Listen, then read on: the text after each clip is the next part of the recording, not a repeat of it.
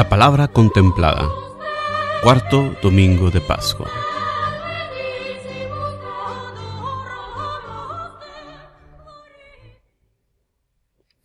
Lectura del libro de los Hechos de los Apóstoles.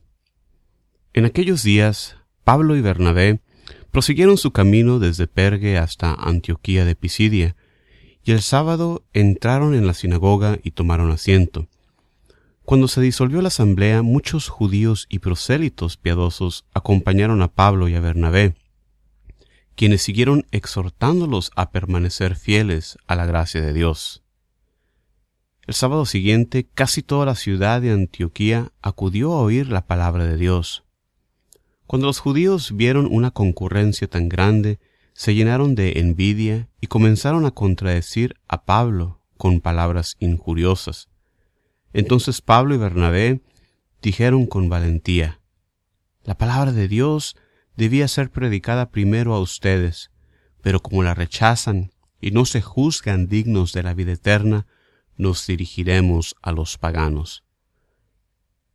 Así nos lo ha ordenado el Señor cuando dijo, Yo te he puesto como luz de los paganos para que lleves la salvación hasta los últimos rincones de la tierra. Al enterarse de esto, los paganos se regocijaban y glorificaban la palabra de Dios, y abrazaron la fe todos aquellos que estaban destinados a la vida eterna. La palabra de Dios se iba propagando por toda la región, pero los judíos asusaron a las mujeres devotas de la alta sociedad y a los ciudadanos principales, y provocaron una persecución contra Pablo y Bernabé hasta expulsarlos de su territorio. Pablo y Bernabé se sacudieron el polvo de los pies como señal de protesta y se marcharon a Iconio, mientras los discípulos se quedaron llenos de alegría y del Espíritu Santo. Palabra de Dios. La respuesta al salmo de este domingo es, El Señor es nuestro Dios y nosotros su pueblo. Aleluya.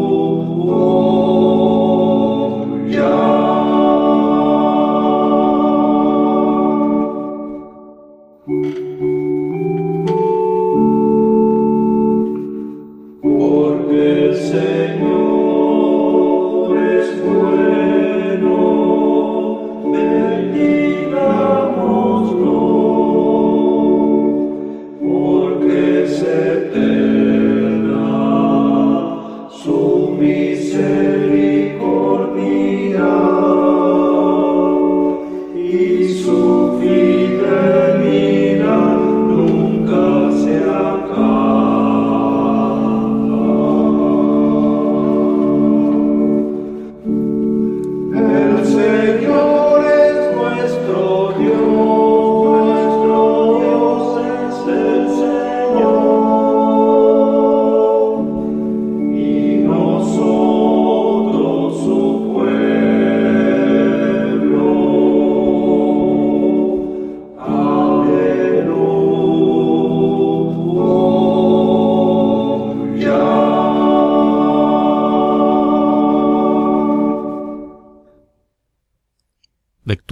Del libro del Apocalipsis.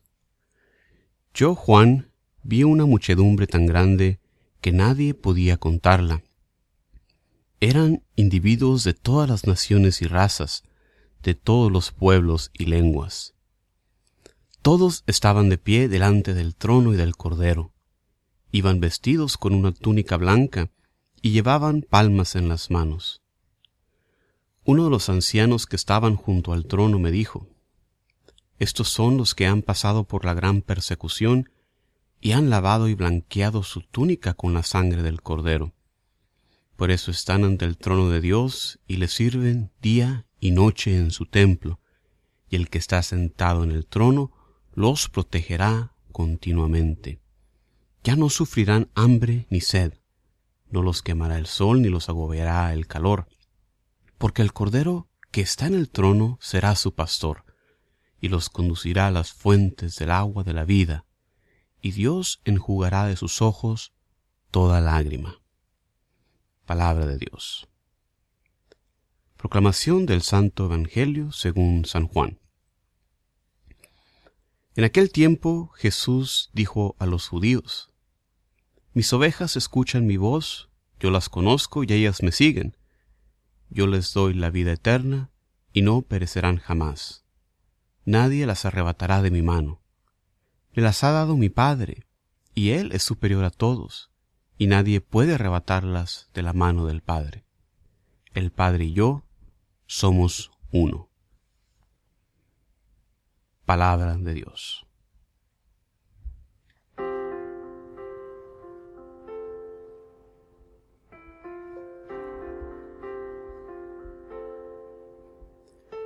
Muy bienvenidos una vez más a estas reflexiones que hacemos contemplando la palabra de Dios domingo con domingo.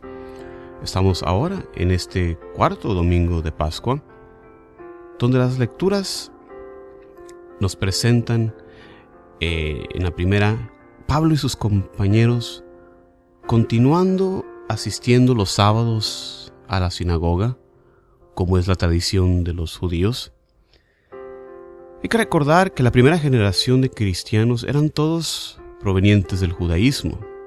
Jesús, la Virgen María, todos los apóstoles eran judíos. Por eso nosotros tenemos gran respeto para nuestros hermanos los judíos, como nos recuerda el documento del Concilio Vaticano II, Nostra Aetate. Nos dice, los judíos son todavía muy amados a Dios a causa de sus padres, porque Dios no se arrepiente de sus dones y de su vocación. La Iglesia, juntamente con los profetas y el mismo apóstol, espera el día que solo Dios conoce en que todos los pueblos invocarán al Señor con una sola voz y le servirán como un solo hombre. Así que por esas razones nosotros guardamos un gran respeto a nuestros hermanos los judíos, por ese amor con los que guardaron las Sagradas Escrituras del Antiguo Testamento, y reconociendo que las promesas de Dios no tienen límite. Al ser rechazados los judíos, por los judíos en esta lectura, vemos cómo ahora Pablo concentra sus esfuerzos en la predicación del Evangelio para los paganos, para los gentiles, cumpliendo así la voluntad salvífica universal de nuestro Señor Dios. Muchos judíos, muchos gentiles se convirtieron al escuchar la predicación de Pablo, ¿Y nosotros? ¿Cómo predicamos el Evangelio el día de hoy? Hoy en día también hay muchos que necesitan oír la palabra salvadora de Jesús. Muchas personas que se la pasan su vida navegando sin rumbo porque no conocen a Dios. Por eso debemos pedirle a Dios que nos llene de su gracia, nos llene de su espíritu, para así también nosotros tener el ardor en el corazón para compartir el Evangelio. En la lectura del Apocalipsis, Juan nos muestra esta multitud que nuestro amado San Juan Pablo II, comentando sobre esta lectura, nos enseña que ellos son los redimidos que forman una gran multitud incontable, proveniente de muchos orígenes. Las palmas que llevan son las palmas de la victoria que se les da a los ganadores de una carrera. Es un pensamiento consolador el que aquí tenemos en las Sagradas Escrituras, donde describe al número de los redimidos como una multitud, En algunos otros pasajes, quizás en el Evangelio, nos da una idea de que son pocos los que se salvan, pero aquí en el Apocalipsis es una gran multitud. Los redimidos han sido blanqueados en sus vestiduras con la sangre del Cordero, es decir, la sangre derramada en la muerte de Jesús en la cruz es la que nos trae la salvación. Por eso nosotros veneramos esa cruz el Viernes Santo, porque es el instrumento de nuestra salvación. Los redimidos están ahora ante Dios y ya no sufren de las vicisitudes que nosotros sufrimos acá de este lado del cielo. En el cielo Dios los guía a los manantiales de agua de vida. Eso nos habla de esta sed que sentimos en nuestras vidas y que a veces las buscamos saciar en las cosas de este mundo.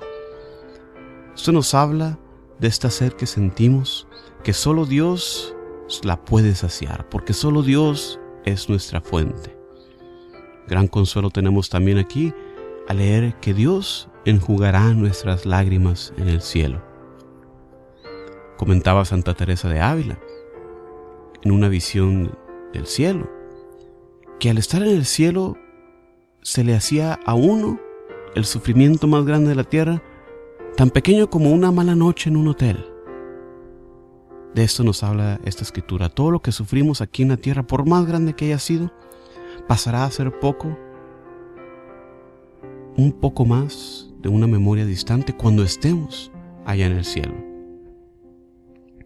En el Evangelio de Juan continúa este mensaje del cuidado amoroso que tiene Dios con nosotros, con esta imagen de Jesús como nuestro pastor, nosotros sus ovejas.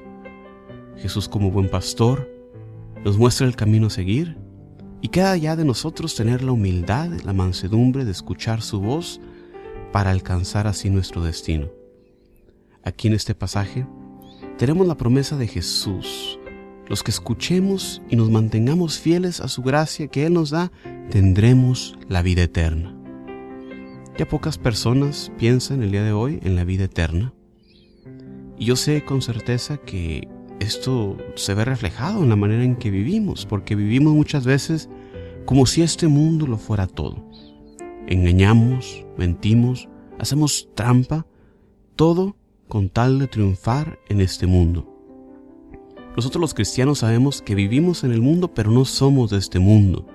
Nuestro hogar está en el cielo con nuestro Padre. En esta temporada de Pascua, hermano y hermana, oremos para que podamos poner nuestra vista en esta meta final de estar en el cielo en comunión con Dios y así podamos formar parte de esta multitud de los redimidos, guiados ya aquí en la tierra por nuestro Pastor Jesucristo. Como siempre, muchísimas gracias por escuchar estas reflexiones. Se despide de ustedes Juan Carlos Moreno. Los invito como siempre a visitar el sitio de internet jcmoreno.net para más recursos para la evangelización. Muchísimas gracias. Como siempre les deseo paz y bien para ustedes. Hasta la próxima.